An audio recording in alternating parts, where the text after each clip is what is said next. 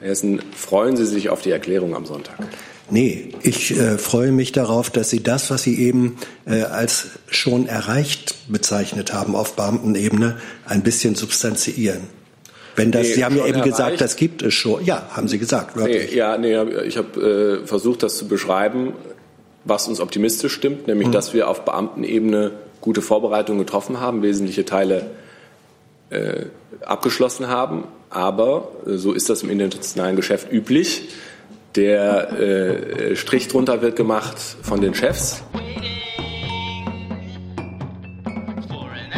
Liebe Kolleginnen, liebe Kollegen, herzlich willkommen zur Regierungspressekonferenz in der Bundespressekonferenz. Wir begrüßen als unsere Gäste die stellvertretende Regierungssprecherin Ulrike Demmer und die Sprecherinnen und Sprecher der Ministerien sowie Zettel verkramt. 25 Studenten im Studiengang Demokratische Politik und Kommunikation vom Zentrum Informationsarbeit der Bundeswehr in Kooperation mit der Universität Trier. Und Sie befinden sich hier im Zusammenhang mit dem Seminar Regierungskommunikation und sicherheitspolitische Informationsarbeit. Ich glaube, Sie haben sich keinen besseren Ort als dieses hier aussuchen können. Ich wünsche Ihnen eine spannende Zeit bei uns. Liebe Hörer, hier sind Thilo und Tyler. Jung und Naiv gibt es ja nur durch eure Unterstützung. Hier gibt es keine Werbung, höchstens für uns selbst. Aber wie ihr uns unterstützen könnt oder sogar Produzenten werdet, erfahrt ihr in der Podcast-Beschreibung. Zum Beispiel per PayPal oder Überweisung. Und jetzt geht's weiter. Diese Regierungskommunikation beginnt jedenfalls mit einem Blick ins Kabinett. Bitte schön, genau. Frau Demmer. Mir aber, weil ich viele von Ihnen ja noch nicht gesehen habe, ich finde Mitte Januar kann man nochmal ein frohes neues Jahr wünschen. Damit kommen wir dann zum Kabinett. Das Bundeskabinett hat heute die Rohstoffstrategie der Bundesregierung beschlossen. Eine sichere, nachhaltige und verantwortungsvolle Rohstoffversorgung ist von großer Bedeutung für Deutschland als Industrie- und Exportstandort infolge des Technologiewandels, unter anderem aufgrund der Elektromobilität, der Energiewende und der Digitalisierung kommt der Rohstoffpolitik eine entscheidende Rolle zu. Mit der Fortschreibung der ersten Rohstoffstrategie aus dem Jahr 2010 soll die Rohstoffversorgung der Wirtschaft langfristig sichergestellt, ökologisch nachhaltig gestaltet und damit die industrielle Wertschöpfung gestärkt werden. Die Rohstoffstrategie soll auch dazu beitragen, ein verstärktes Bewusstsein für den Bedarf sowie die damit einhergehenden Herausforderungen für Menschen und Umwelt in die Gesellschaft zu entwickeln. Die insgesamt 17 Maßnahmen sollen Unternehmen bei einer sicheren und verantwortungsvollen und der Nachhaltigkeit verpflichteten Rohstoffversorgung unterstützen, die Wettbewerbsfähigkeit der deutschen Industrie zu stärken und durch einen effizienten Umgang mit Rohstoffen, unter anderem auch durch eine stärkere Kreislaufwirtschaft, den Einsatz von Primärrohstoffen möglichst niedrig zu halten. Und dann gab es heute im Kabinett die nationale Bioökonomiestrategie. Diese hat zum Ziel, Ökonomie und Ökologie für ein nachhaltiges Wirtschaften miteinander zu verbinden. Die Bundesregierung unterstützt den Wandel von einer weitgehend auf fossilen Rohstoffen basierenden Wirtschaft zu einer stärker auf erneuerbaren Ressourcen beruhenden, rohstoffeffizienteren und kreislauforientierteren Wirtschaft. Die Bundesregierung setzt sich daher für eine nachhaltige Erschließung und Nutzung biologischer Ressourcen und umwelt- und naturschonender Produktionsverfahren in allen Wirtschaftsbereichen ein. Mit der Strategie legt die Bundesregierung die Leitlinien und Ziele ihrer Bioökonomiepolitik fest und benennt Maßnahmen für deren Umsetzung. Mit ihr werden die Voraussetzungen geschaffen, um Deutschlands Vorreiterrolle in der Bioökonomie zu stärken und auszubauen, sowie die Technologien und Arbeitsplätze von morgen zu entwickeln. Gleichzeitig bekennt sich die Bundesregierung damit zu ihrer globalen Verantwortung in der international vernetzten Bioökonomie. Und dann hätte ich noch einen Termin nachzureichen. Am kommenden Samstag, den 18. Januar, empfängt die Bundeskanzlerin die Präsidentin der Europäischen Kommission, Ursula von der Leyen, zu einem informellen Gespräch im Bundeskanzleramt. Bei dem Meinungsaustausch wird es um aktuelle europapolitische Fragen gehen. Und dann möchte ich gerne noch was ähm, zu dem Termin, den wir auch per Pressemitteilung schon bekannt gegeben haben, am Sonntag ähm, nachtragen. Die Bundeskanzlerin hat für den 19. Januar um 14 Uhr zur Berliner Libyen-Konferenz in das Bundeskanzleramt eingeladen. Teilnehmen werden neben dem Generalsekretär der Vereinten Nationen der Sondergesandte für Libyen sowie die Vertreter aus den USA, Russland, Großbritannien, Frankreich, China, Vereinigte Arabische Emirate, Türkei, Republik Kongo, Italien, Ägypten, Algerien sowie die Vereinten Nationen, die Europäische Union, die Afrikanische Union und die Arabische Liga. Wie Sie wissen, ist Deutschland ja seit September 2019 Gastgeber eines Konsultationsprozesses zu diesem Thema, mit dem die Arbeit des Generalsekretärs der Vereinten Nationen, Antonio Guterres, und seines Sondergesandten für Libyen, Salamé, begleitet wird. Ziel ist es, durch eine Gruppe von Staaten und internationalen Organisationen die Bemühungen der Vereinten Nationen für ein souveränes Libyen sowie für, innerlibysche, für den innerlibyschen Versöhnungsprozess zu unterstützen. Wir sind der festen Überzeugung, dass der Bürgerkrieg nur durch eine politische Lösung beendet werden kann. Die Bundesregierung unterstützt damit uneingeschränkt die Bemühungen der Vereinten Nationen, nachhaltig Frieden und Stabilität in Libyen zu schaffen. Die internationale Gemeinschaft steht hier zu ihrer Verantwortung. Die Berliner Libyen-Konferenz ist nicht der Schlusspunkt, sondern erst der Anfang eines politischen Prozesses unter VN-Ägide. Und die Lösung aller libyschen Probleme kann nicht an diesem einen Tag gelingen. Es geht hier darum, gewisse Fortschritte zu erreichen. Dieser Prozess wird offen sein für Staaten, die einen Beitrag zu diesem Ziel leisten können. Und wir werden uns dafür einsetzen, dass Staaten, die nachweislich einen solchen Beitrag leisten können und wollen, an diesem Prozess auch teilnehmen können. Wichtig ist es, auf, internationalen, auf der internationalen Ebene die Voraussetzungen dafür zu verbessern, dass in Libyen selbst wieder ein politischer Prozess in Gang kommen kann. Über den genauen Programmablauf der Konferenz kann ich äh, hier noch nichts Genaues sagen, da der noch in der Feinabstimmung äh, ist. Ähm, wir werden Sie natürlich da zeitnah unterrichten. Ja, ich schlage vor, da die meisten Fragen hier aus dem Saal eh zu Libyen sind, starten wir damit auch. Ich habe bisher Herrn Jordans, Frau Küfner, Herrn Papasch, Herrn Rimmel, Herrn Valassopoulos und die drei versuche ich mir zu merken, während bereits Herr Jordans loslegt. Bitte schön. Ja, Sie haben gerade etwas über die Teilnehmer äh, der Konferenz gesagt. Ähm, und in der Mitteilung hieß es, es würden für Libyen auch die Herren Sarraj und Haftar eingeladen sein. Können Sie denn sagen, ob die inzwischen zugesagt haben? Äh, und wenn nicht, ähm, welchen Sinn macht dann äh, eine solche Konferenz ohne die beiden? Also ich kann das bestätigen, die beiden sind eingeladen. Über die genaue Teilnahme, wer jetzt genau teilnimmt, ähm, kann ich Ihnen jetzt hier nichts berichten. Aber wenn ich nachfragen darf, Sie können noch nicht bestätigen, dass diese zwei Personen ähm, teilnehmen können, wo es doch hier um eine Diskussion geht, die, wie Sie selbst gesagt haben, äh, die Souveränität Libyens unterstreichen soll. Also wie kann man das ohne die Libyer machen? Ich, äh, also deswegen haben wir die Person ja eingeladen. Ähm, ich kann Ihnen sagen, wir haben gute Resonanz, äh, aber ich würde Sie doch um Verständnis bitten, dass wir hier nicht äh, auf einzelne Zusagen eingehen können. Wenn ich kurz ergänzen darf, ähm, Herr Jordans, zu Ihrer Frage. Es gibt ja vor dieser Berliner Konferenz bereits den Berliner Prozess, der auf Fachebene stattgefunden hat, ebenfalls ähm, ohne Beteiligung der libyschen Seite, also ebenfalls ist falsch, ohne Beteiligung der libyschen Seite, weil dieser Berliner Prozess ein anderes Ziel verfolgt. Ähm, er verfolgt nicht die direkten Friedensverhandlungen zwischen den Parteien. Das ist der Schritt, der nach der Berliner Konferenz stattfinden soll. Das Ziel ist, dass sich die internationalen Akteure auf Rahmenbedingungen verständigen, damit sie ihre Einflussnahme vor Ort zurückfahren und dann das begünstigend wirken soll auf den innerlibyschen Prozess. Also das ist der Plan von Herrn Salamé. Äh, den unterstützen wir mit dem Berliner Prozess, mit der Berliner Konferenz.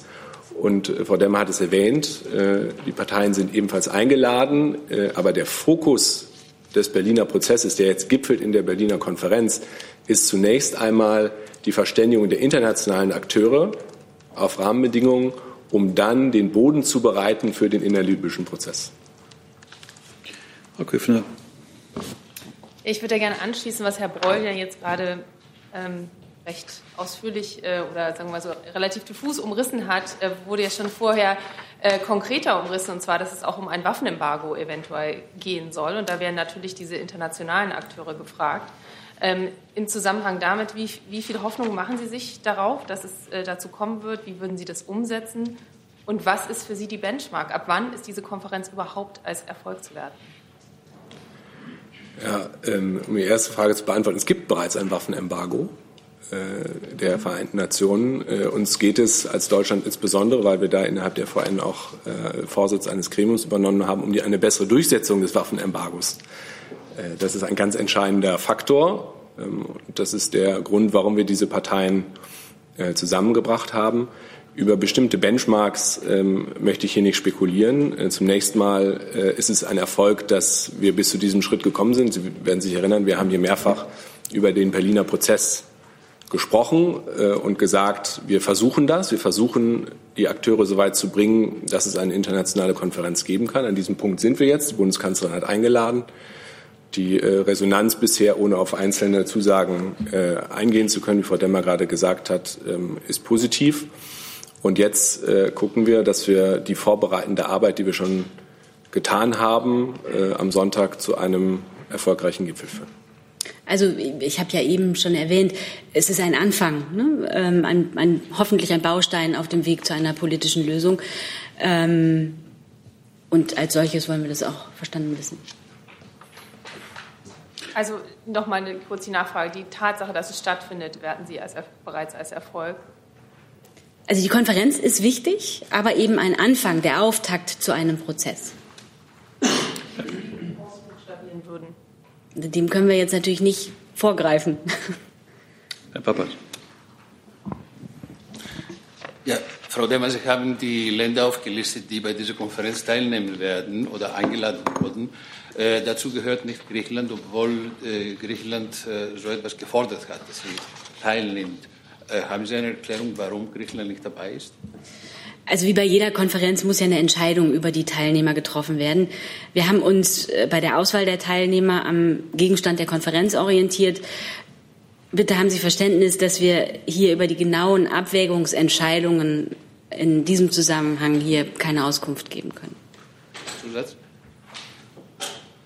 In der Zwischenzeit sind bei, bei dieser Konferenz oder wurden eingeladen nicht nur die Länder, die bei dem äh, Berliner Prozess äh, am Anfang teilgenommen haben, Dazu äh, ist zum Beispiel Algerien oder Kongo.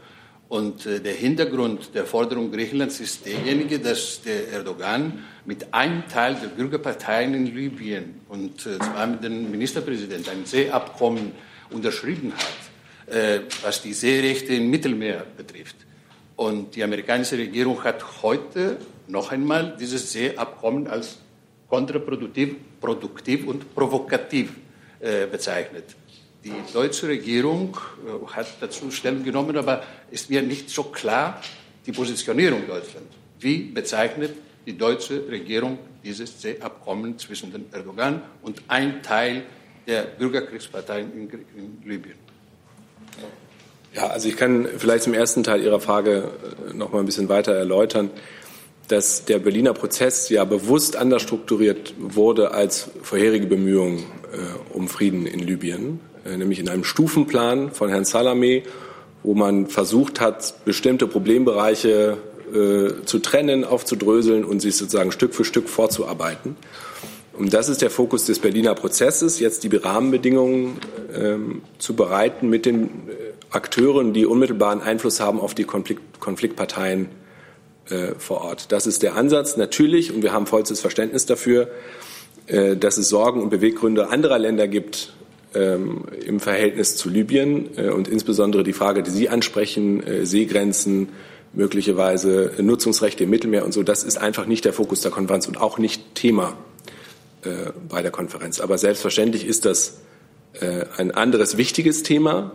Äh, wir haben uns hier auch schon, äh, ich glaube, mehrfach in der Regierungspressekonferenz dazu geäußert und auch deutlich gemacht, dass ähm, die Seegrenzen sich nach dem Seevölkerrecht zu richten haben äh, dass äh, das nicht etwas ist, was äh, zwei Länder unter sich zu Lasten Dritter ähm, bestimmen können. Und wir haben auch deutlich gemacht, dass wir die Einzelheiten dieses Abkommens zwischen Türkei und Libyen nicht kennen und deshalb auch nicht bewerten können. Aber natürlich, wenn hier Absprachen getroffen werden sollten zu Lasten Dritter, zu Lasten eines engen Partners, eines EU-Partners, dann ist das für uns nicht akzeptabel. Da gibt es keine Frage, wie wir das sehen. Jetzt, wir haben so eine lange Liste. Ich nehme Sie vielleicht wieder drauf. Herr Remmel, bitte. Ich würde ganz gerne wissen, ob Sie uns sagen können, wo genau diese Konferenz stattfindet am Sonntag und was geschieht am Samstag äh, in Bezug auf den Vorlauf für die Gespräche einen Tag später. Wer trifft sich da und auf welcher Ebene? Also zu den Details werden wir Sie ganz bestimmt ganz rechtzeitig informieren. Herr Valassopoulos. Sorry, bitte, Nachfrage? Fragen. Ort möglicherweise ein Detail ist, das kann ich ja noch erkennen.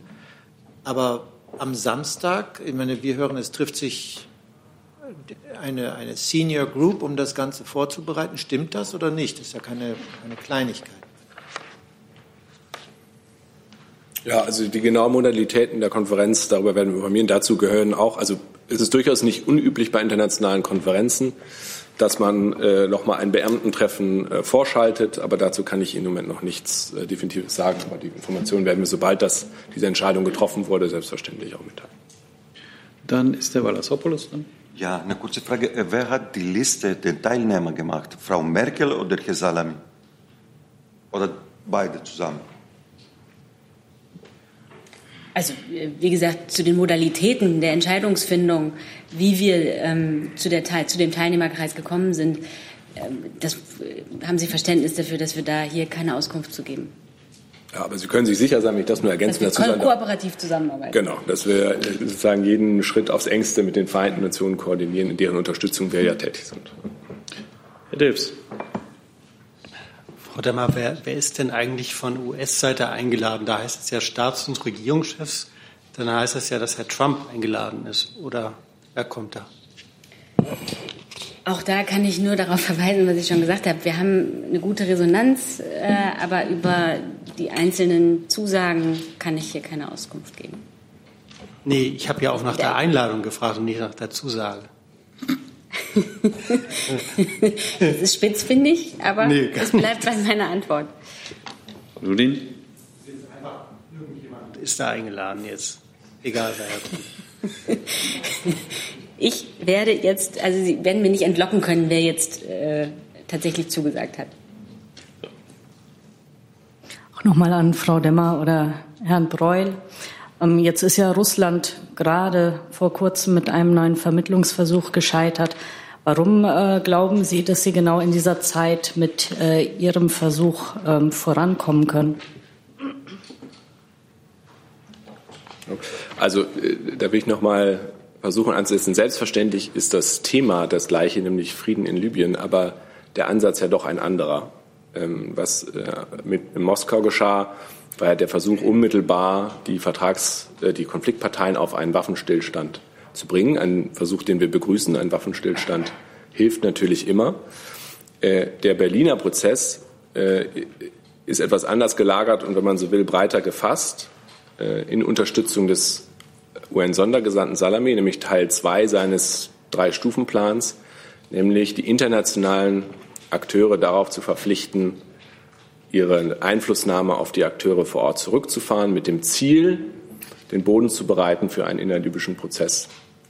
Also ich weiß, äh, das mag für Sie äh, jetzt irgendwie äh, komisch klingen, weil letztlich geht es ja allen um den Frieden in Libyen, das ist richtig, ja. Aber gerade das Ziel des Berliner Prozesses war es, nicht alles auf einmal zu versuchen, sondern das aufzudröseln ähm, und einen Teilaspekt sozusagen abzuräumen, bevor man zum nächsten Schritt kommt. Und wenn da äh, in Ergänzung dazu äh, andere Bemühungen stattfinden äh, mit der gleichen Zielrichtung, nämlich Frieden in Libyen, ist das zu begrüßen. Und selbstverständlich, jeden Tag früher, an dem der Waffenstillstand in Kraft tritt, ist besser. Kurze Nachfrage. Wobei ja gerade aktuell auch der Einfluss internationaler Akteure, Stichwort Türkei, ähm, da weiter zugenommen haben. Ähm, wie hoffnungsvoll sind Sie, äh, dass Sie da tatsächlich wieder einen Schritt zurück erreichen können? Ne, also ich kann äh, nur auf das verweisen, was der türkische Präsident gesagt hat, mehrfach meines Erachtens, dass er zu dem Berliner Prozess steht und sich da voll einbringen will. Und er hat ja auch schon öffentlich angekündigt, dass er plant, am Sonntag teilzunehmen. Wir gehen davon aus, dass ähm, er die Konferenz uneingeschränkt unterstützt. Dann ist Frau Dunst dran. Ich habe noch mal eine Nachfrage, weil mich das jetzt irritiert hat, Frau Demmer, ähm, dass Sie nicht bestätigt haben, dass die Staats- und Regierungschefs eingeladen sind. Darum geht es ja eigentlich. Ähm, äh, und das, also nochmal die Frage, sind die Staats- und Regierungschefs eingeladen oder sind die Vertreter eingeladen? Ich kann Sie nochmal darauf verweisen, was ich eben gesagt habe. Also eingeladen sind Vertreter aus den eben aufgezählten Ländern. Aber es soll ja ein Gipfel auf Staats- und Regierungschefebene sein. Wie gesagt, da muss ich Sie dann wiederum darauf verweisen, dass ich über Zusagen hier keine Auskunft geben kann. Aber jetzt haben Sie ja gerade schon eine Zusage bestätigt. Und wenn Sie sagen, die Resonanz ist gut, könnten Sie dann vielleicht, äh, was das betrifft, nähere Informationen geben, wenn die Resonanz gut ist, hat jetzt ein Drittel zugesagt oder ist, das, äh, ist der Rücklauf da groß? Und dann nochmal die Nachfrage zu, also die erste Frage und bitte die Nachfrage zu Griechenland. Es ist ja jetzt für Sonntag eigentlich die halbe Welt eingeladen. Und äh, warum, warum genau, Sie haben ja gesagt, Sie haben sich an dem Inhalt der Konferenz ausgerichtet oder an dem Gegenstand der Konferenz. Warum ist Griechenland, in, das ja in Mitleidenschaft gezogen ist, nicht Gegenstand äh, oder erweiterter oder unmittelbarer äh, Gegenstand dieser Konferenz? Ich muss Sie tatsächlich enttäuschen. Also es bleibt dabei, die Resonanz ist gut, äh, aber über einzelne äh, Zusagen äh, kann ich hier jetzt keine Auskunft geben. Wir werden Sie ja baldmöglichst auch über die Details der Konferenz informieren. Das kommt. Ähm, und es ist immer schwierig, Konferenzteilnehmer, einen Kreis von Konferenzteilnehmern zu bilden. Ähm, und darüber hinaus kann ich Ihnen jetzt nicht sagen, wie wir zu diesen Entscheidungen gekommen sind. Das äh, möchten wir jetzt nicht öffentlich diskutieren. Könnte ich da eventuell die Frage an Herrn Breul weiterrichten, was Griechenland betrifft? Und können Sie vielleicht zum zeitlichen Ablauf etwas sagen, ob das ein Gipfel mit Open End ist, dass man möglichst eine Entscheidung trifft, oder trifft man sich für fünf Stunden und danach ist Pressekonferenz, die Kanzlerin und äh, Guterres und Schluss?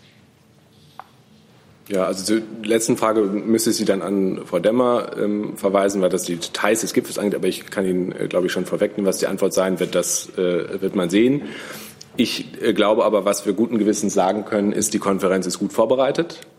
Äh, wir haben diese ähm, Senior Official Meetings produktiv genutzt, um äh, den Boden für eine erfolgreiche Konferenz der Staats- und Regierungschefs zu bereiten und sind, gehen da sozusagen optimistisch rein in die Konferenz. Äh, zu Griechenland nochmal.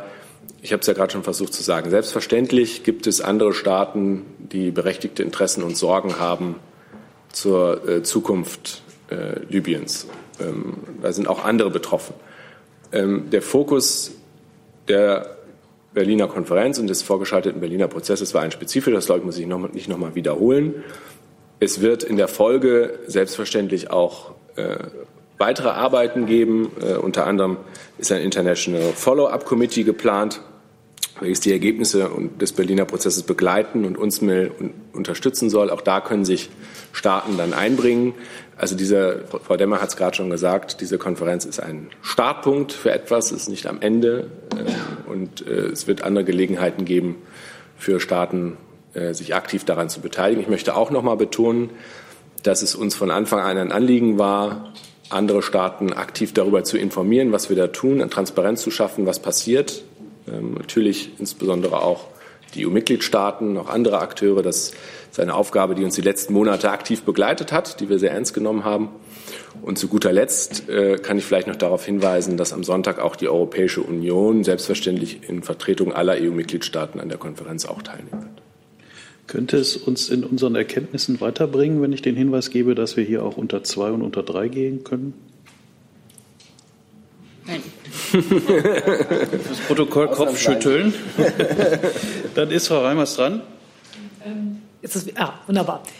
Wer wird denn von deutscher Seite teilnehmen an der Konferenz, äh, etwa auf Kabinettsebene? Und ähm, wäre es ein Zeichen von Desinteresse, wenn die USA nur mit Außenminister Pompeo kämen? Also zu spekulativen Fragen nehmen wir hier ja grundsätzlich keine Stellung. Die Bundeskanzlerin wird teilnehmen. Und, und der Außenminister. Und der Außenminister. Sonst keine Kabinettsmitglieder. Ich glaube nicht. Herr Kollege, bitte. Sie sind dran. Ja. Ähm, Herr Breul, äh, gestern hat äh, der Außenminister äh, erklärt, dass äh, zu dieser Konferenz einen Text gibt, äh, worauf sich äh, die äh, Teilnehmer verständigt haben. Wie umfangreich ist der Text inhaltlich? Können Sie da was äh, sagen? Welche Punkte enthält dieser Text? Ja, also dazu kann ich äh, nichts sagen, weil äh, das äh, sozusagen der Verhandlungsgegenstand ja der Konferenz sein wird, sich, sich auf einen Abschlusstext zu einigen. Aber wie es so üblich ist, äh, treffen sich erstmal die Beamten äh, und versuchen untereinander möglichst viel äh, aus dem Weg zu räumen, sich auf die wesentlichen Punkte herauszuarbeiten äh, und möglichst breiten Konsens schon herzustellen. Ich sagte es vorhin bereits, wir sind optimistisch, wir haben einen guten Weg voran gemacht, äh, uns auf wesentliche Teile dieser Erklärung da verständigt. Darauf hat der Außenminister gestern auch hingewiesen. Aber selbstverständlich ist der Text dann finalisiert, wenn die Konferenz zu Ende ist und dieser Text beschlossen ist. Und vorher kann ich Ihnen da keine genaueren Angaben zu dem Text selbst machen.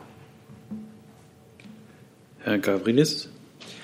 Ich habe noch eine kurze Nachfrage, Herr Breul. Sie haben vorhin gesagt, äh, zu dem äh, sogenannten Seeabkommen zwischen Libyen oder einem Teil Libyens und der Türkei, dass Sie den Inhalt nicht kennen. Das verwundert dann doch, ähm, weil im Dezember das griechische Außenministerium sehr wohl ähm, EU-Partner informiert hat, die USA und die Vereinten Nationen. Es ist öffentlich. Also wie kann es sein, dass Sie nicht wissen, was drin steht? Wenn das so ist, dann möchte, müsste ich das nachreichen. Dann äh, entzieht sich das nur meiner persönlichen Kenntnis, aber das mache ich dann sehr gerne. Frau Siebold. Frau Demmer, ich hätte noch mal einen neuen Anlauf. Sie haben ja selbst angekündigt, dass die EU-Kommissionspräsidentin hier sein wird am Samstag. Ähm, gehe ich richtig in der Annahme, dass die dann auch am Sonntag weiter hier sein wird für die Libyen-Konferenz? Dazu kann ich Ihnen jetzt nichts sagen.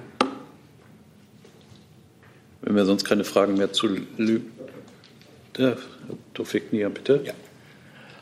Frau Demmer, ich bin immer noch verwirrt. In der Presseerklärung haben Sie erwähnt, dass es äh, diese Konferenz und dieses Gipfeltreffen auf Regierungsstaatschef ist. Jetzt reden Sie von Regierungsvertreter. Was ist es nun? Und eine Frage an Herrn Breul nochmal zu dieser Berliner Erklärung. Äh, der Außenminister hat sich ja gestern ein bisschen detaillierter ausge, äh, ausgedrückt, was diese Erklärung ist. Da ging es darum, dass man gesagt hat, dass man versuchen würde, die ausländische Mächte dazu verhindern, dass es militärische Unterstützung für die Bürgerkriegsparteien gibt. Ist das der Hauptfokus dieser Erklärung? Und eine Frage auch noch zu General Haftar. Er weigert sich ja weiterhin, eine Waffenruhevereinbarung zu unterzeichnen. Wie problematisch ist das jetzt im Vorfeld dieses Gipfeltreffens, dass, dass er sich weiterhin weigert, diese Vereinbarung zu unterzeichnen? Also, es, ähm, ich möchte hier die Pressemitteilung nicht zurücknehmen, aber äh, trotzdem darauf verweisen, dass ich hier von Vertretern gesprochen habe. Vertreter.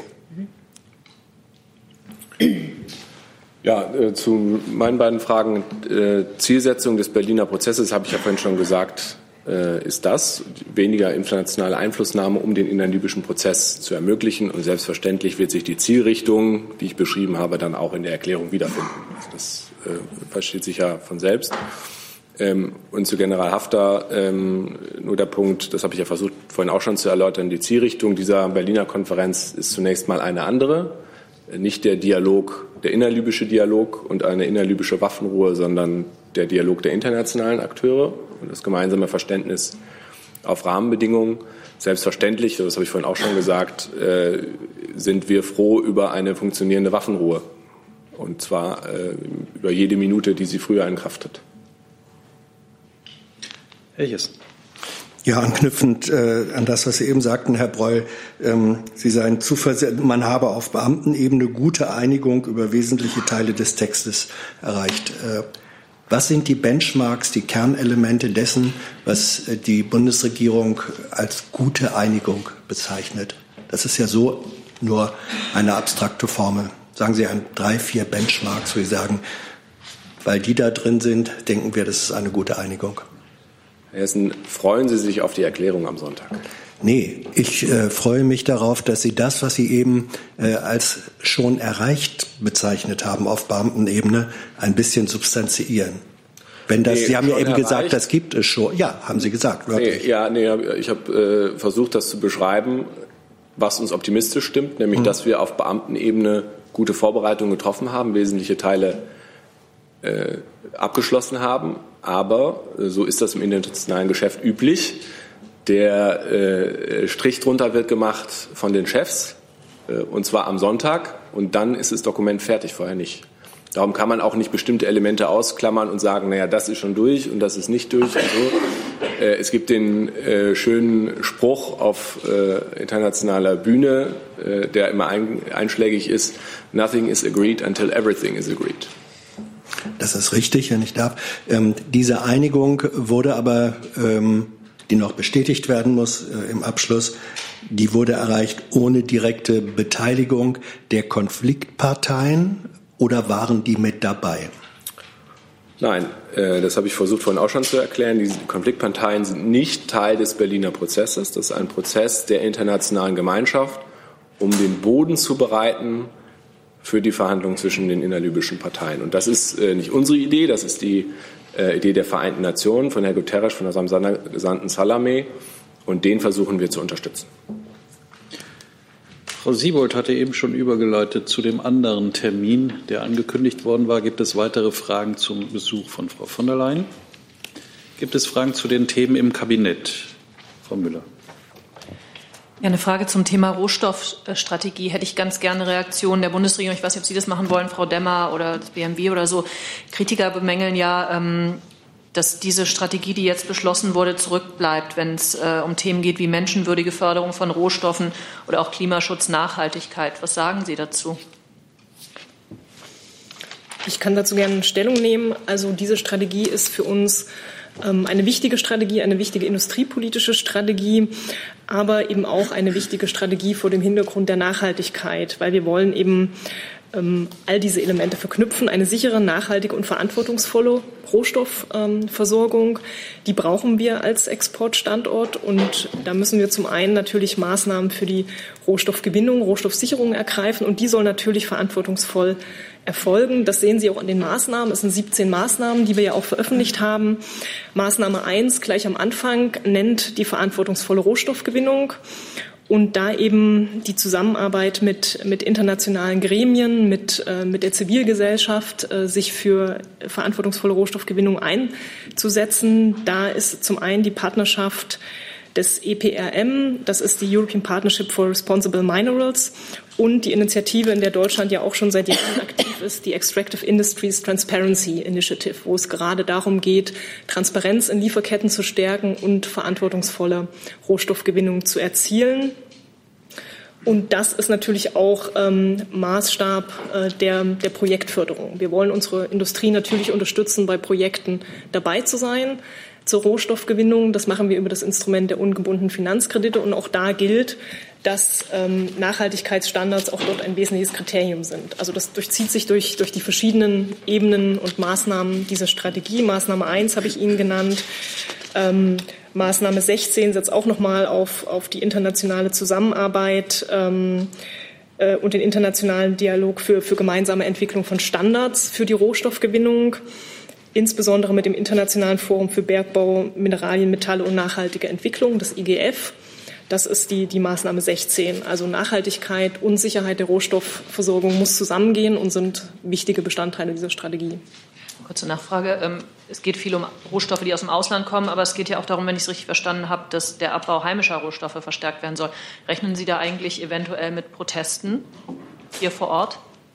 Das ist ein weiterer wichtiger Punkt, das heimische Rohstoffe, dass wir die eben auch betrachten. Darunter verstehen wir nicht nur Rohstoffe in Deutschland, sondern auch in Europa. Auch die Europäische Kommission hat Initiativen zur Stärkung von heimischen Rohstoffen in ganz Europa. Ähm, da sehen wir eben einen wichtigen Gesichtspunkt Verbesserung von Informationen, Verbesserung von, von Datenverfügung.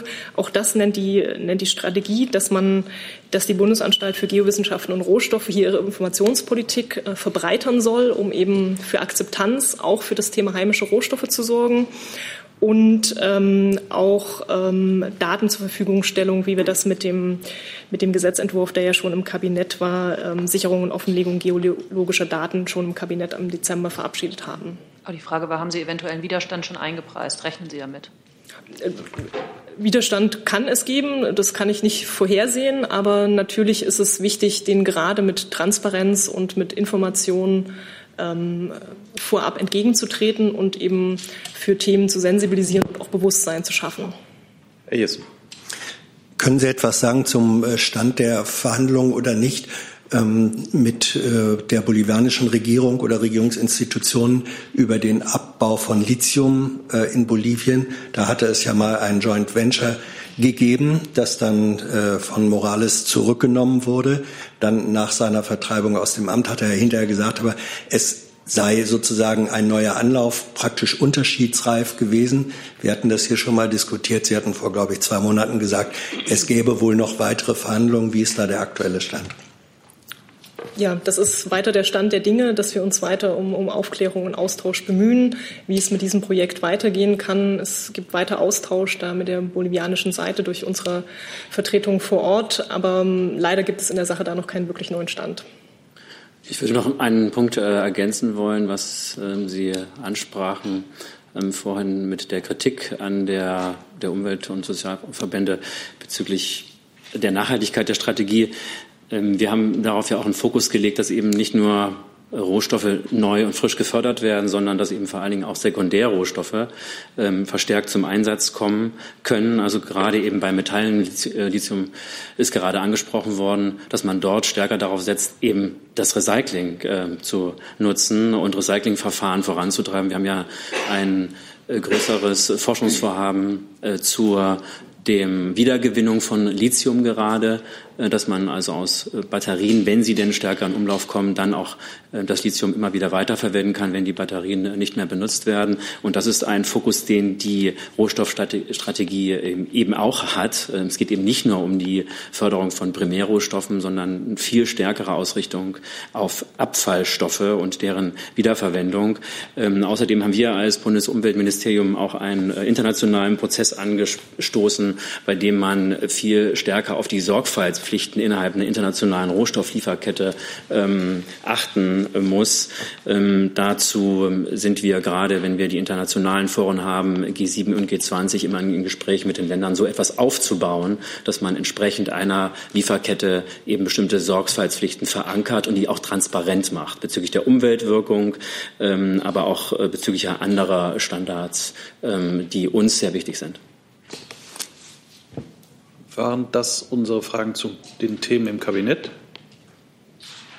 Ja, dann habe ich eine lange Liste. Wir beginnen mit dem Thema Kohle und Herrn Reichert. Bitte schön. Ähm, können Sie uns sagen, ob Sie denn heute Abend politisch zumindest so weit zusammenkommen, dass der Fahrplan und die Entschädigungen, äh, dass diese beiden Punkte geklärt sind oder wie ist denn da der Stand der Dinge? Ja, vielen Dank. Vielleicht kann ich beginnen, ähm, von Seiten des Wirtschaftsministeriums zu den gestrigen Gesprächen noch mal was zu sagen, zu den Gesprächen mit den Braunkohlebetreibern, die ja in unserem Haus stattgefunden haben zum heutigen Termin im Bundeskanzleramt äh, würde ich dann vielleicht noch mal abgeben. Ähm, aber vielleicht erst mal zu den gestrigen Gesprächen. Also ich kann noch mal bestätigen, dass gestern die Gespräche mit den Braunkohlekraftwerksbetreibern erneut bei uns geführt wurden. Das sind ja Gespräche, die seit, seit Monaten ähm, laufen. Äh, die Gespräche ähm, gestern waren, waren intensiv, aber sie waren sehr konstruktiv und wir haben uns weiter aufeinander zubewegt. Es gibt noch einige offene Punkte, aber wir, wir hoffen, dass wir eben bei diesen letzten verbleibenden Punkten jetzt auch zügig äh, zu einer Einigung kommen können. Denn unser Ziel ist klar, es geht um eine konsensuale Verständigung und um ein konsensuales Ergebnis ähm, für den Bereich Beendigung der Kohleverstromung, so wie im Auftrag der Kommission Wachstum, Strukturwandel und Beschäftigung festgehalten. Und ähm, weiß nicht, ob Frau Demmer vielleicht zum Termin heute Abend. Genau, wie Sie wissen, stehen, steht die Bundesregierung ja ähm, im Austausch mit den betroffenen Ländern. Ähm, nach derzeitigem Stand wird es heute Abend ein Gespräch mit den Ministerpräsidenten der betroffenen Länder geben. Aber haben Sie Verständnis dafür, dass ich jetzt da zu Einzelheiten an dieser Stelle keine Auskunft geben kann? Nachfrage nochmal an Frau, Frau Baron.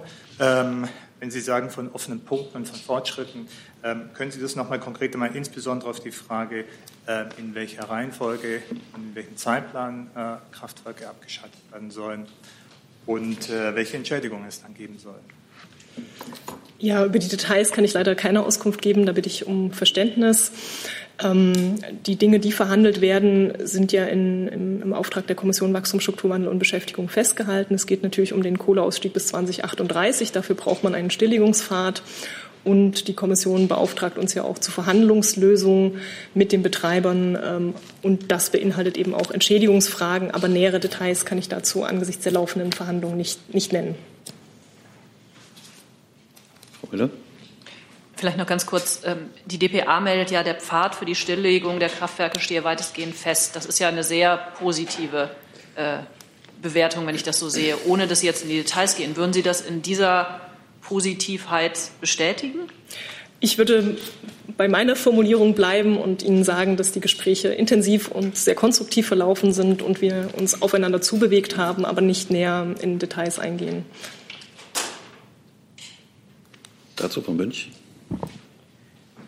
Herr Haseloff hat von einem Ost-West-Konflikt bei dem Thema gewarnt. Sieht die Bundesregierung auch diese Gefahr, ähm, dass der Osten benachteiligt wird? Und wie will man da das verhindern? Also ich verweise auf das, was die Kollegin gesagt hat. Es sind konstruktive Gespräche. Aber zu Details können wir jetzt hier keine Auskunft geben.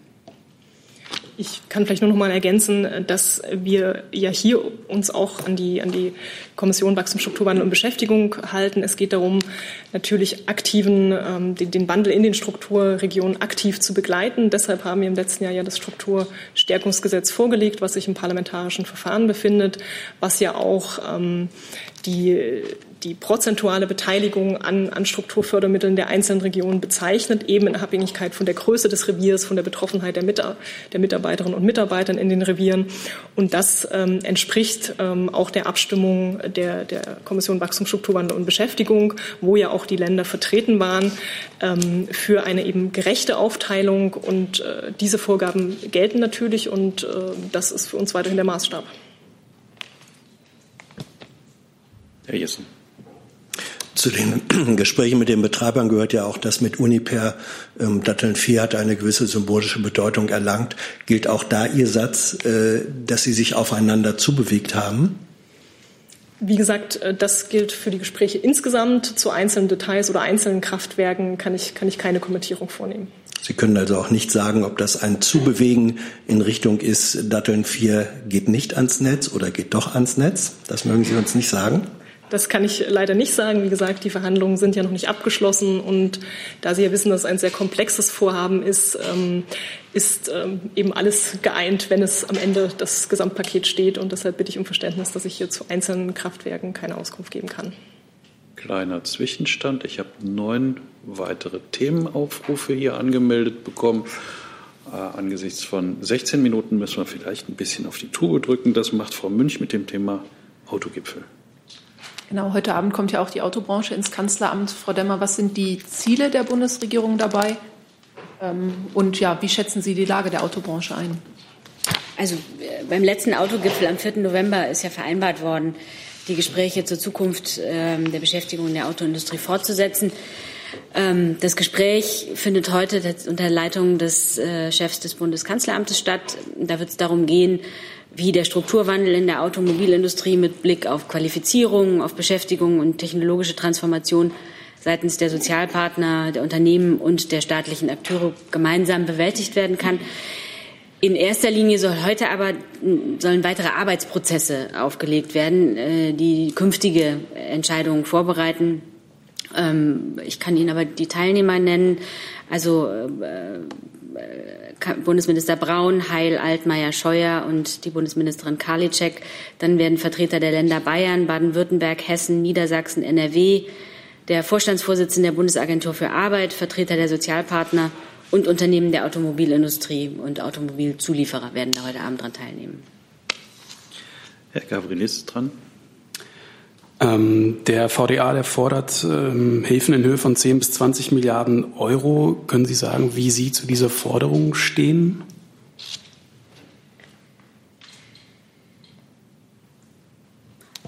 Also wie gesagt, es gibt da heute ein Gespräch. Das ist ein wichtiges Thema. Ähm, die Bundesregierung unterstützt die Automobilindustrie in vielfacher Hinsicht. Äh, und den Gesprächen heute Abend kann ich nicht vorgreifen. Das war's zum Autogipfel. Dann kommen wir. Dann machen wir erst die Nachlieferung. Bitte schön. Ja, ich habe immer noch eine Nachlieferung für Sie zum ähm, Memorandum of Understanding zwischen Türkei und Libyen. Sie haben recht, äh, ich hatte in der Tat nicht den neuesten Stand in meinem Kopf abgespeichert. Wir kennen das Memorandum of Understanding Standing mittlerweile äh, an unserer Einschätzung, die Frau Adebar hier am 11. Dezember vorgetragen hat und die ich ja gerade eben auch noch mal kurz abgerissen hat, hat sich daran nichts äh, geändert. Wir sind voll solidarisch mit unseren äh, EU-Mitgliedstaaten, unseren Partnern in der EU, die Souveränität und die souveränen Rechte äh, der EU-Mitgliedstaaten gilt zu respektieren und Sicherheitsabgrenzungen sind im Einklang mit geltendem Völkerrecht zu verfolgen. Ähm, und das äh, bedeutet insbesondere, äh, dass man die Beteiligung aller betroffenen Parteien, also alle betroffenen Parteien beteiligt werden müssen, was offensichtlich in dem Fall nicht geschehen ist. Dazu gibt es auch eine Erklärung vom EAD. Also ich glaube, zur Position ist alles klar und bitte um Nachsicht, dass ich da nicht den aktuellen Stand hatte. Haben sich daraus wesentliche, wichtige neue Fragen ergeben? Dann machen wir beim, weiter mit dem Thema Lüchte und Herrn Schmidt heute. Mit Decker, Entschuldigung. Ja, angesichts der, der neuen Entwicklungen im Fall Lüchte und möglicher Querverbindungen ähm, zum Fall Bergisch Gladbach eine Frage an das Justizministerium. Es gab ja im vergangenen Jahr die Aufforderung der Innenministerkonferenz unter Federführung von NRW an das Justizministerium doch zu prüfen, ob man nicht äh, das Strafmaß erhöhen könnte für solche Straftaten. Das wurde ja damals auch äh, von Ihrem Haus positiv beschieden. Auch das BMI ist da ja beteiligt. Da soll es Gespräche auf Fachebene gegeben haben. Ähm, können Sie uns mitteilen, wie da der Stand äh, jetzt inzwischen ist, im Anfang des Jahres 2020? Ja, vielen Dank für diese Frage. Das ist ein ähm, sehr trauriges Thema. Der sexuelle Kindesmissbrauch gehört ja zu den schwersten Straftaten, die das deutsche Recht überhaupt kennt. Ähm, der Stand ist, dass im 2015 auch erst Straftatbestände erweitert wurden und auch Strafrahmen erhöht wurden und ähm, das ähm, geltende Strafrecht aus unserer Sicht den Gerichten bereits heute den Raum gibt, eben Taten Strafen zu ahnden. Was uns aber wichtig ist, ähm, sind eben auch die Säulen der Prävention und der Strafermittlung, um eben den Polizei, der Polizei und der Justiz eben die bestmögliche Ausstattung zu geben, um Taten auch effektiv eben ähm, aufklären und verfolgen zu können. Dazu, das betrifft aus unserer Sicht auch die Ermittlungsmöglichkeiten der ähm, Ermittler. Und ähm, da haben wir einiges auf den Weg gebracht, was auch schon ziemlich weit ist. Als Beispiele möchte ich eben nennen den ähm, den Gesetzentwurf zum Cybergrooming, der noch in dieser Woche zum, äh, vom Deutschen Bundestag beschlossen werden soll. Ähm, da geht es eben darum, dass eben künftig auch der Versuch, eben in sexueller Absicht äh, Kontakt zu Kindern aufzunehmen, eben strafbar sein soll. Ähm, wenn da ein Ermittler hintersteht, war das bisher eben nicht strafbar. Das soll sich ändern. Und ähm, dieser Gesetzentwurf ähm, oder dieses Gesetz eben beinhaltet auch noch einen zweiten ähm, Ansatz, nämlich die Einführung der sogenannten Keuschheitsprobe. Da geht es darum, dass man eben den Ermittlern oder den Strafverfolgungsbehörden eben die äh, Nutzung computergenerierter kinderpornografischer Aufnahmen erlaubt, was derzeit eben nicht möglich ist, die aber ähm, erforderlich sind, um überhaupt mal Zugang zu äh, entsprechenden Foren zu bekommen. Da ähm, das werden wir öffnen und wird, äh, soll geöffnet werden und ähm, eine, ist ein weiterer Baustein, eben ähm, Ermittlungen zu erleichtern. Darüber hinaus haben wir mit dem hier schon häufig angesprochenen Maßnahmenpaket zur ähm, Bekämpfung von Hasskriminalität und Rechtsextremismus, auch, ähm, der ja auch die Meldepflicht äh, vorsieht, äh, dass künftig soziale Netzwerke bestimmte ähm, strafbare Posts an das Bundeskriminalamt ähm, melden müssen, ähm, auch eingeführt, äh, dass wir auch kinderpornografische ähm, ähm, Posts eben, ähm, eben meldepflichtig machen, was bislang nicht der Fall ist. Das hat nichts mit dem Titel dieses Maßnahmenpakets äh, Rechtsextremismus ähm, weitesten Sinne zu tun, aber ähm, wir haben bei der Umsetzung eben dieser äh, der Umsetzung dieses Pakets ähm, eben in Angriff genommen, auch die Meldepflicht für kinderpornografische Aufnahmen eben einzuführen. Ich mal eine Nachfrage ganz kurz. Verstehen Sie dann richtig, dass also in den Gesprächen zwischen BMI und Ihrem Hause sich also nicht die Notwendigkeit ergeben hat, dass man jetzt äh, über Strafverschärfungen im, im, Strafrecht nachdenkt? So, ähm, dann sagt der Stand von 2015, äh, der reicht, äh, um das eben konsequent zu verfolgen. Man muss es eben nur konsequent verfolgen? Nachdenken tun wir regelmäßig. Wir denken nicht nur darüber nach, wir sprechen auch darüber und prüfen das ganz regelmäßig, ob wir hier einen Änderungsbedarf sehen. Ähm, die Gespräche werden fortgeführt, auch innerhalb der Koalition. Aber bislang gilt das, was ich Ihnen gerade gesagt habe, dass eben aus unserer Sicht eben ähm, das Strafrecht den Gerichten eben diesen Raum gibt, eben empfindliche Strafen auszusprechen. Ganz kurz noch ins BMI. Haben Sie da noch äh, vielleicht eine Ergänzung, weil Ihr Chef, Minister Seehofer, sich da ja auch explizit geäußert hat äh, und sagt, da muss was geschehen? Ja, äh, dabei bleibt es auch. Diese entsetzlichen Fälle äh, aus der Vergangenheit haben gezeigt, dass äh, diese Straftaten noch konsequenter, noch äh, zielgerichteter verfolgt werden müssen. vieles davon hat meine Kollegin schon gesagt, dass ich bestätige. Aber es ist durchaus so, dass aus Sicht des BMI ähm, der Gedanke, an der einen oder anderen Stelle auch Strafverschärfungen äh, äh, zu überlegen, noch nicht verworfen worden ist. Wir sind da im Gespräch. Es geht um Ermittlungsbefugnisse, es geht um die Strafandrohung und es geht eben auch darum, dass, äh, wie eben ausgeführt, Inhalte, die möglicherweise von den Providern erkannt werden, dann auch systematisch gemeldet werden, damit sie von den Strafverfolgungsbehörden auch verfolgt werden können. Wir sind da noch im Gespräch und äh, diesen Gesprächen kann man dann auch noch nicht bis ins Detail vorgreifen. Dann wechseln wir zum Thema Iran-Irak mit Frau Siebold. Ähm, ich habe eine Frage an Herrn Kollatz. Können Sie uns sagen, was die Ministerin genau heute im Irak macht? Sie haben getwittert, sie würde hochrangige irakische Militärs treffen. Sind da keine Treffen mit der Regierung geplant, weil die entscheidet ja am Ende über die Zukunft des Einsatzes?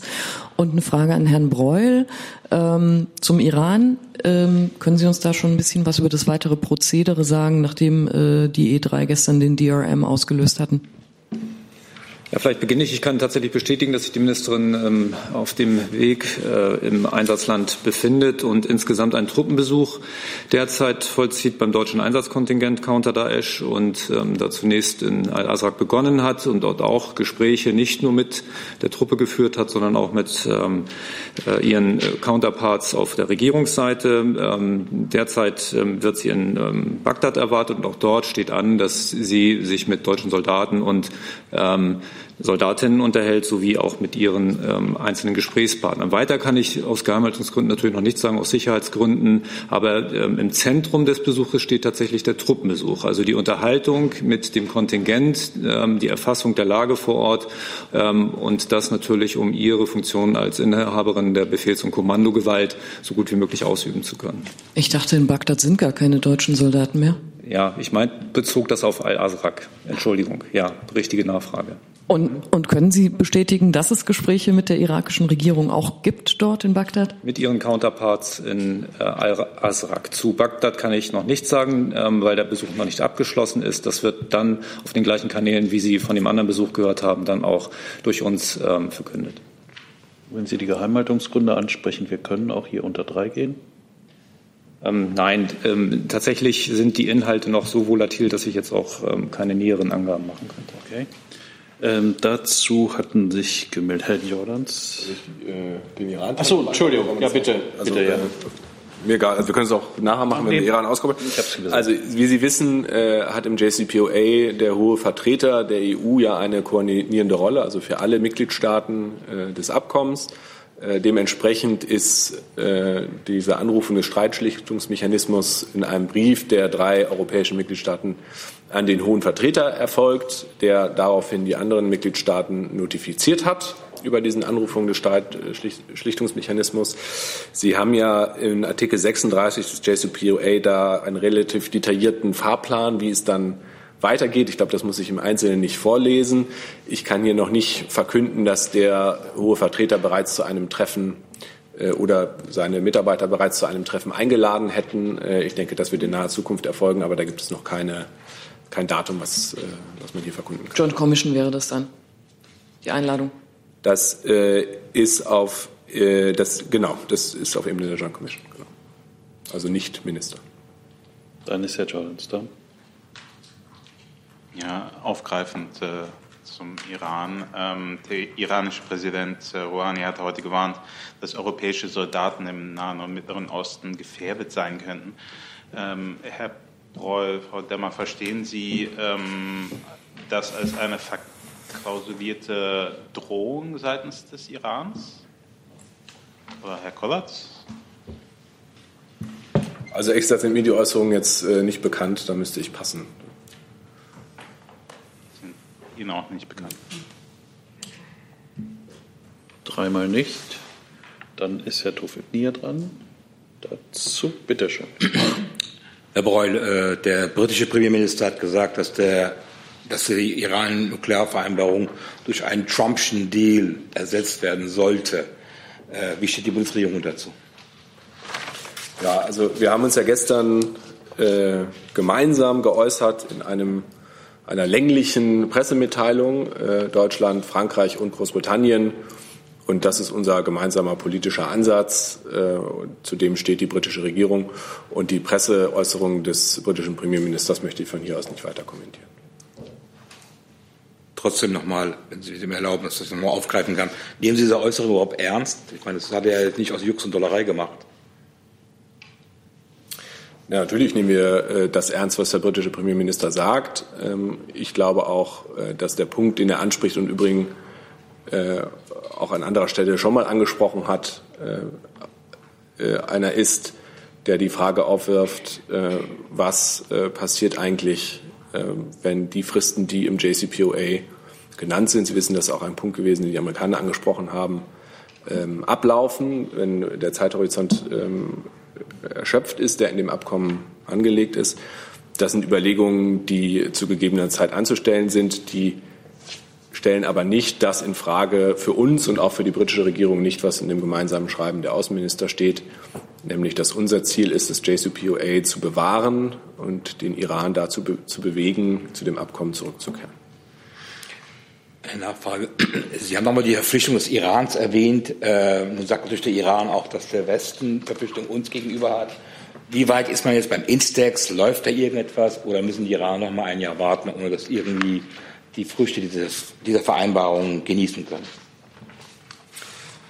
Ja, also ähm, zu diesem iranischen Äußerung möchte ich nur dazu sagen, dass der Iran bisher nicht den Streitschlichtungsmechanismus angerufen hat, der ja extra dafür da ist, wenn eine Seite davon überzeugt ist, dass äh, sich die andere Partei nicht an die Bestimmungen des äh, Abkommens hält. Also das ist von der iranischen Seite nicht erfolgt. Und wir sind auch der Auffassung, dass wir uns äh, stets an das Abkommen gehalten haben und äh, sind auch dazu weiter bereit, äh, wenn der Iran zu dem Abkommen zurückkehrt. Und genau das sind die Themen, die wir jetzt im Streitschlichtungsmechanismus erörtern werden. Äh, zu Instex. Äh, Instex, äh, das haben wir ja schon mehrfach betont, ähm, ist ein kompliziertes Unterfangen und hat länger gedauert, als wir das uns erwünscht hatten und auch gedacht hatten am Anfang, als dieser Prozess losging. Mittlerweile ist Instex bereit und in der Lage, erste Transaktionen abzuwickeln. Der Ball liegt hier im Moment auf iranischer Seite, die erforderlichen Genehmigungen schnellstmöglich zu erteilen. Sie wissen, es gibt eine iranische Spiegelorganisation, äh, STFI, die äh, gegenüber Instex schon vor mehreren Wochen das Interesse an der Aufnahme der Geschäftstätigkeit bekundet hat und auf noch ausstehende administrative Genehmigungsprozesse verwiesen hat. Die sind für Instex abgeschlossen. Äh, das entsprechende Signal von iranischer Seite steht noch aus. Dazu Herr Kollege. Ja, Savore, das iranische Fernsehen. Meine Frage bezieht sich auch auf die äh, Aktivierung von Schlichtung, also Streitschlichtungsmechanismus und zwar eventuell an Frau Demmer gerichtet. Die Frage, Sie wissen, Iran war und ist äh, immer der Ansicht, dass die äh, EU-Länder unter amerikanischem Druck ihre Verpflichtungen in Bezug auf äh, JCPOA nicht praktisch realisieren konnten, nicht einhalten konnten. Und das führte dazu, dass Iran mit vorheriger Bekanntgabe allmählich, schrittweise bestimmte äh, Verpflichtungen ausgesetzt hat. Das ist ja äh, allen bekannt. Äh, wie ist das? Ist diese Aktivierung von Streitschlichtungsmechanismus womöglich das Ende von JSPOA? Also Ziel, ich kann mich da ähm, Herrn Breul voll und ganz anschließen, Ziel der Schlichtung ist der Erhalt des Abkommens. Äh, ob dies nun gelingt, liegt vor allen Dingen am Iran. Ähm, die Bundesregierung hat gemeinsam mit den E3-Partnern und der EU weiterhin hohes Interesse am Erhalt des Nuklearabkommens äh, mit dem Iran. Dazu ist es notwendig, dass der Iran seinen Verpflichtungen äh, nachkommt und diese einhält. Und in den vergangenen Monaten hat der Iran eben, wie Sie selber sagen, in mehreren Schritten erklärt, sich nicht mehr an die Verpflichtungen zu halten. Um den Iran zur Umkehr äh, dieser Politik und zur Wiedereinhaltung seiner Verpflichtungen zu bewegen, wurde genau dieser Streit, Streitschlichtungsmechanismus aktiviert. Zusatz. Äh, in Bezug auf äh, dieses Abkommen hat man ja gesehen, dass Amerikaner einseitig äh, ausgeschieden sind und die Europäer auch ihre Verpflichtungen nicht nachkommen konnten. Also äh, sprich zum Beispiel in Sex. Bis heute wartet man ja noch. Iran hat auch lange darauf gewartet, dass da möglicherweise eine positive Entwicklung da ist. Äh, wie kann Europa jetzt äh, von Iran äh, so etwas verlangen, obwohl europäische Länder sich auch nicht daran gehalten haben? Ich glaube, Herr Breul hat dazu gerade ausgeführt zum Stand der Dinge bei Instex. Genau, also Instex habe ich ausgeführt. Ähm, wie gesagt, wir sind nicht der Meinung, dass wir unseren Verpflichtungen nicht nachgekommen sind. Wenn der Iran der Auffassung wäre, dann besteht genau dafür der Artikel 36 des Abkommens. Ich erwähnte es bereits, Iran hat den bisher nicht angerufen. Äh, Im Vertrag gibt es keine Möglichkeiten, äh, seine eigenen Verpflichtungen einseitig zurückzuschrauben, weil man mit äh, dem Verhalten der anderen Partei nicht einverstanden ist. Das ist nicht vorgesehen. Dafür gibt es extra diesen Streitschlichtungsmechanismus, den wir jetzt da äh, bemühen, um, wie Frau Demmer sagte, das, das Abkommen äh, zu retten. Ich möchte auch noch mal betonen, weil der Punkt oft äh, durcheinander gerät, auch ähm, bei, mancher Berichterstattung in Deutschland. Wir haben immer wieder gesagt, nach dem Ausstieg der Amerikaner, den wir bedauert haben, ähm, dass wir die wirtschaftlichen Vorteile, die der Iran sich versprochen hat, durch das Abkommen äh, die durch den Ausstieg der Amerikaner nicht mehr möglich sind, nicht eins zu eins kompensieren können. Das geht nicht. Und das war, war nicht unser Anspruch und haben wir auch in keinster Weise in irgendeiner Form angekündigt. Wir haben angekündigt bis heute, dass wir uns an das Abkommen halten werden und das tun wir. Und wir haben äh, zusätzlich dazu Instrumente geschaffen oder ein Instrument vor allem Instex, um den legitimen Handel mit dem Iran weiter zu ermöglichen.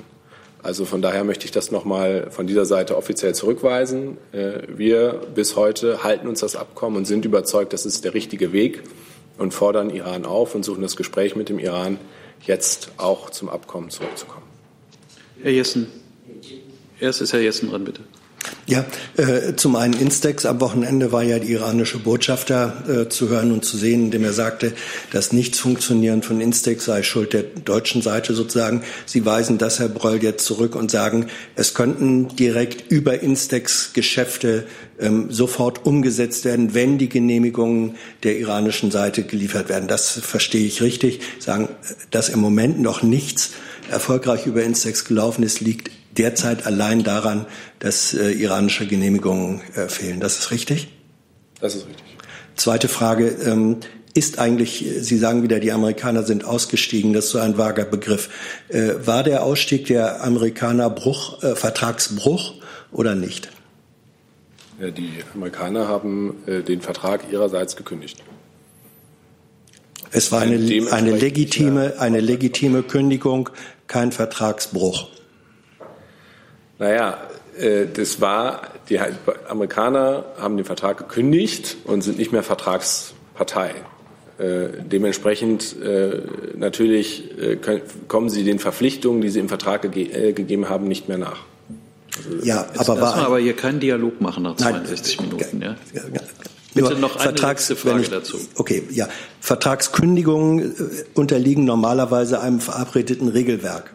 Das ist eine Kündigung wie beim Mietvertrag. Bruch eines Vertrages ist, wenn man rausgeht, ohne sich an dieses Regelwerk zu halten. Wie bewerten Sie den Ausstieg der Amerikaner? Äh, ehrlich gesagt, den entsprechenden Artikel des JCPOA, der liegt mir jetzt gerade nicht vor, aber das würde ich dann gerne nachrichten. Gut, Sie hatten noch eine Nachfrage, bitte schön.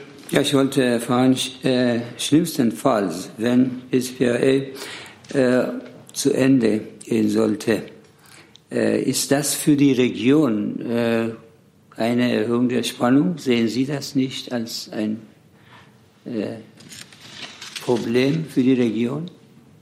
Also ich kann nur noch mal wiederholen, ähm, dass uns sehr daran gelegen ist äh, und dass eben Ziel der Schlichtung ja ein Erhalt des Abkommens ist. Dabei bleibt es.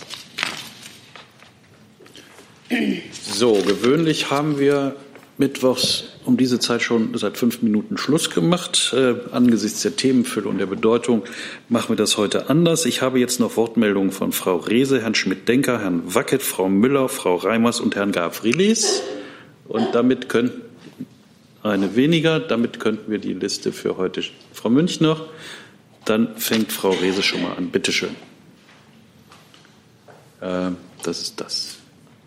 Ähm, ich habe eine Frage wahrscheinlich an Frau Demmer äh, zu dem Guardian-Artikel über Vorwürfe gegen die Deutsche Welle bezüglich Rassismus, Antisemitismus, Sexismus.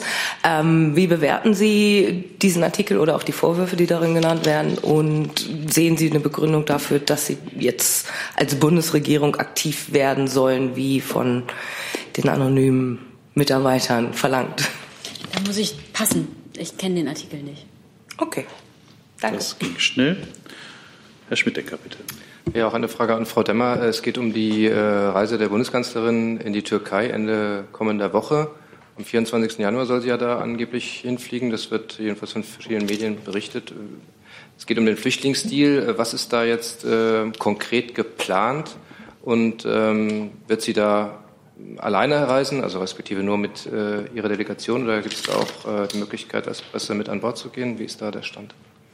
Da muss ich Sie leider wie üblich auf, äh, darauf verweisen, dass wir die Termine der Kanzlerin am Freitag der Vorwoche äh, bekannt geben. Ähm, und ganz grundsätzlich steht die Kanzlerin natürlich in einem regelmäßigen Austausch mit dem türkischen Ministerpräsidenten.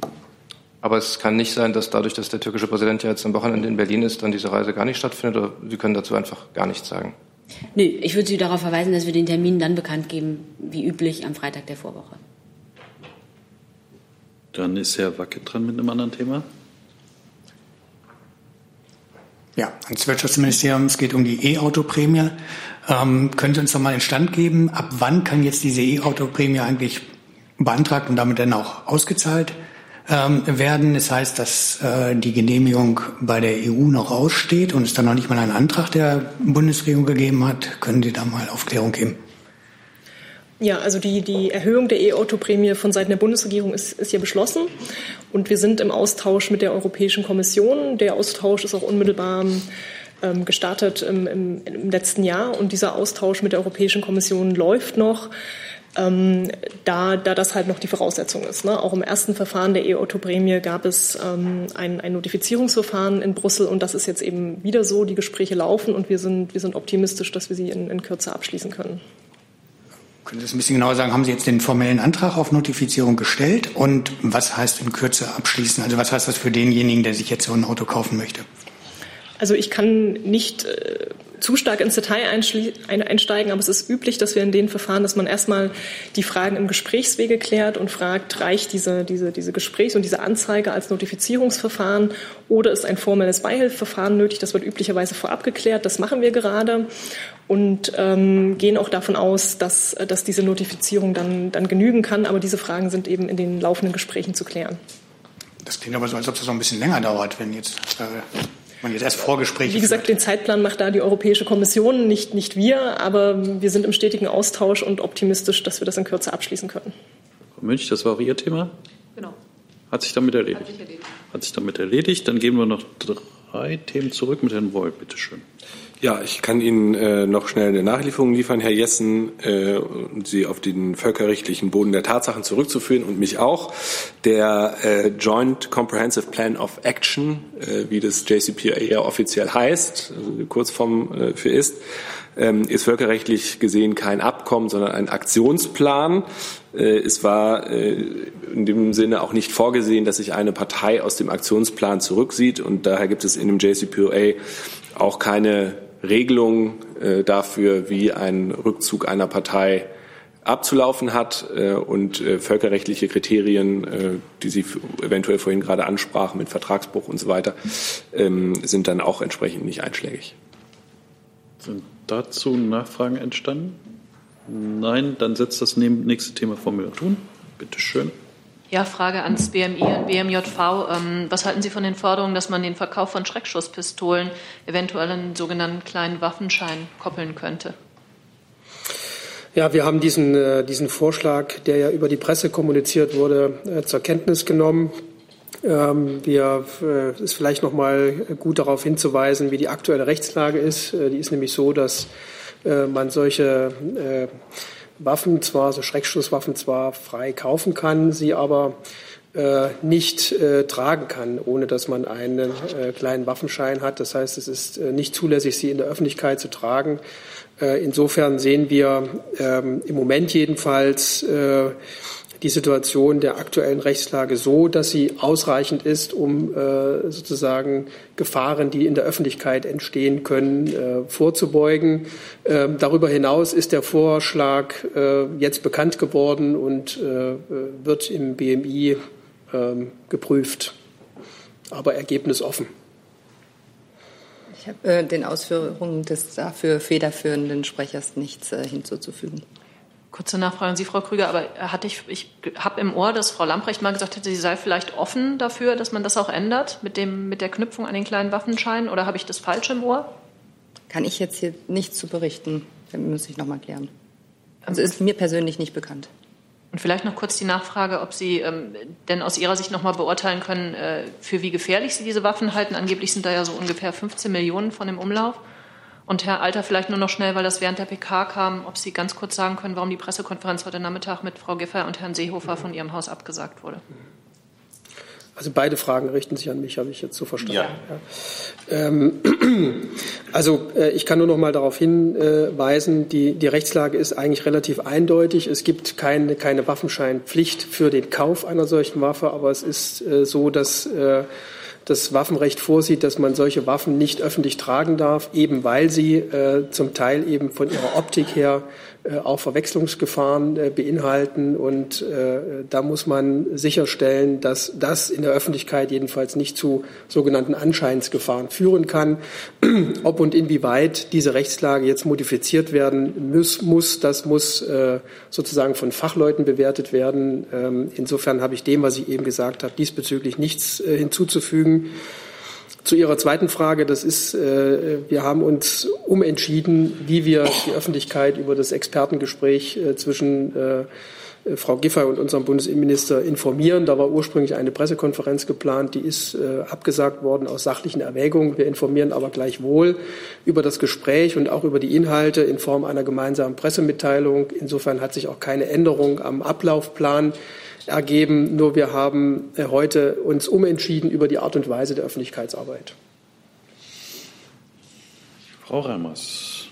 Herr Alter, dazu hätte ich eine Nachfrage. Was heißt aus Sachgründen gibt es da möglicherweise, möglicherweise auch an Herrn Kempe, äh, unterschiedliche Auffassungen, wie Rechtsextremismusprävention zu beurteilen ist, auch welche Organisation man möglicherweise fördert? Also was sind die Sachgründe für die Absage der PK? Also es gibt, äh, es gibt keine Differenzen, die ursächlich sind für diese Entscheidung, sondern es ist so, dass heute bei uns im Haus ein lange geplantes und auch im vergangenen Jahr schon mal verschobenes Expertengespräch stattfindet zu der Frage, wie äh, Extremismusprävention, die beide Minister für besonders wichtig halten, für wichtige Elemente auch im Kampf gegen Rechts und Ähnliches, äh, an welcher Stelle, in welcher Form Modifizierung auch im Hinblick auf die Nachhaltigkeit und Wirksamkeit der Programme ähm, stattfinden sollten. Und äh, das ist eben ein laufender Prozess. Und wir haben uns vor dem Hintergrund äh, dieses laufenden Prozesses dazu entschieden, heute dazu keine Pressekonferenz zu machen, äh, weil damit ja auch die Erwartungshaltung möglicherweise verbunden ist, dass man Ergebnisse präsentiert. Äh, und das ist äh, gemessen daran, dass wir dieses Expertengespräch jetzt stattfinden lassen in dessen Verlauf sich möglicherweise Dinge ergeben, äh, die man weiter prüfen muss, äh, uns entschieden, das in Form einer Pressemitteilung zu machen. Da äh, kann ich nur darum bitten, über diese äh, veränderte Form der Information nicht zu viel rein zu interpretieren. Äh, es wäre uns lieber gewesen im Nachhinein, dass wir von vornherein äh, nicht in Aussicht gestellt hätten, da eine Pressekonferenz zu machen. Aber das ist sozusagen, da gibt es keinen äh, sozusagen versteckten, tieferen Sinn, sondern wir haben das heute nochmal erwogen und haben uns entschieden, wir machen keine Pressekonferenz, sondern wir informieren über diesen Ablauf, der wie geplant stattfindet, in Form einer gemeinsamen Pressemitteilung. Bitte schön. Kempe. Ja, ich kann äh, nur bestätigen, dass es äh, keine inhaltlichen Differenzen äh, dahinter stecken und ansonsten kann ich, äh, ist alles gesagt durch Herrn Alter. Frau Reimers, das Mikro bleibt an für ein das neues Thema. Erledigt. Hat sich erledigt. Das nutzt Frau Siebold, um noch ein anderes Thema aufzumachen. Bitte schön. Ja, Frau Demmer, ähm, Herr Zelensky sagte, er hat mit Frau Merkel telefoniert und sie aufgerufen, äh, bei der Strafverfolgung der Schuldigen für den Absturz des äh, ukrainischen Verkehrsflugzeuges äh, nach dem Staaten Teheran mitzuwirken. Was ist denn Ihre Reaktion darauf? Also über Telefongespräche äh, informieren wir Sie ja in der Regel nur sehr zurückhaltend und äh, in der Regel sind diese Gespräche vertraulich. Ich kann Ihnen hier und jetzt dazu nichts sagen. Dann freuen wir uns auf eventuelle Nachlieferungen. Höchstens in, äh, in allgemeinen Formen sagen, und der Außenminister hat sich ja auch schon geäußert zu diesem Themenkomplex äh, verschiedentlich in den letzten Tagen, dass äh, für uns folgende drei Punkte zentral sind. Erster Schritt ist natürlich jetzt erstmal eine transparente und umfassende Untersuchung. Äh, wie Sie wissen, haben da diverse Staaten äh, auch äh, ihre Bereitschaft erklärt und eingefordert, daran beteiligt zu werden. Diese Aufklärungsarbeiten sind jetzt angelaufen und die betroffenen Staaten sind in Kontakt mit den iranischen Behörden dazu. Äh, das ist der erste Schritt. Und der zweite Schritt ist natürlich auch klar unsere Erwartung, dass es dann zu einer umfassenden rechtlichen Aufarbeitung dieser Tragödie kommt. Äh, und last not least, äh, natürlich muss Teheran auch entsprechende Vorkehrungen treffen, damit so etwas nicht wieder passieren kann. Dazu keine Nachfragen. Hey Leute, Jung und Naiv gibt es ja nur durch eure Unterstützung. Ihr könnt uns per PayPal unterstützen oder per Banküberweisung, wie ihr wollt. Ab 20 Euro werdet ihr Produzenten im Abspann einer jeden Folge und einer jeden Regierungspressekonferenz. Danke vorab. Herr Jessen, bitteschön. Ganz schnell. Ähm, Herr Beul, in dem Zusammenhang, Sie kennen vermutlich die äh, Expertise oder Stellungnahme des Wissenschaftlichen Dienstes des Bundestages, der aktuell erklärt hat, seiner Auffassung nach wären weder äh, die Drohnentötung Soleimanis noch die iranischen äh, Reaktionen völkerrechtlich legitimierbar. Entspricht das der Rechtsauffassung des Auswärtigen Amtes? Nein, die äh, Auffassung des Auswärtigen Amtes hatten wir hier schon äh, vorgetragen. Da hat sich aktuell nichts dran geändert. Dann sind wir am Ende dieser Regierungspressekonferenz angekommen. Vielen Dank unseren Gästen. Wir sehen uns in diesem Format übermorgen wieder. Vielen Dank.